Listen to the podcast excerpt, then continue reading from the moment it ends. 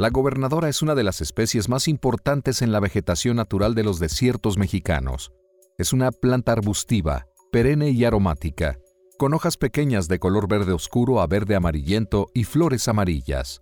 Es una de las especies más interesantes del desierto chihuahuense desde el punto de vista biológico, ecológico y etnobotánico, ya que es una planta dominante al impedir el crecimiento de plantas cerca de ella. Sin embargo, algunas especies, como el tasajillo, son tolerantes.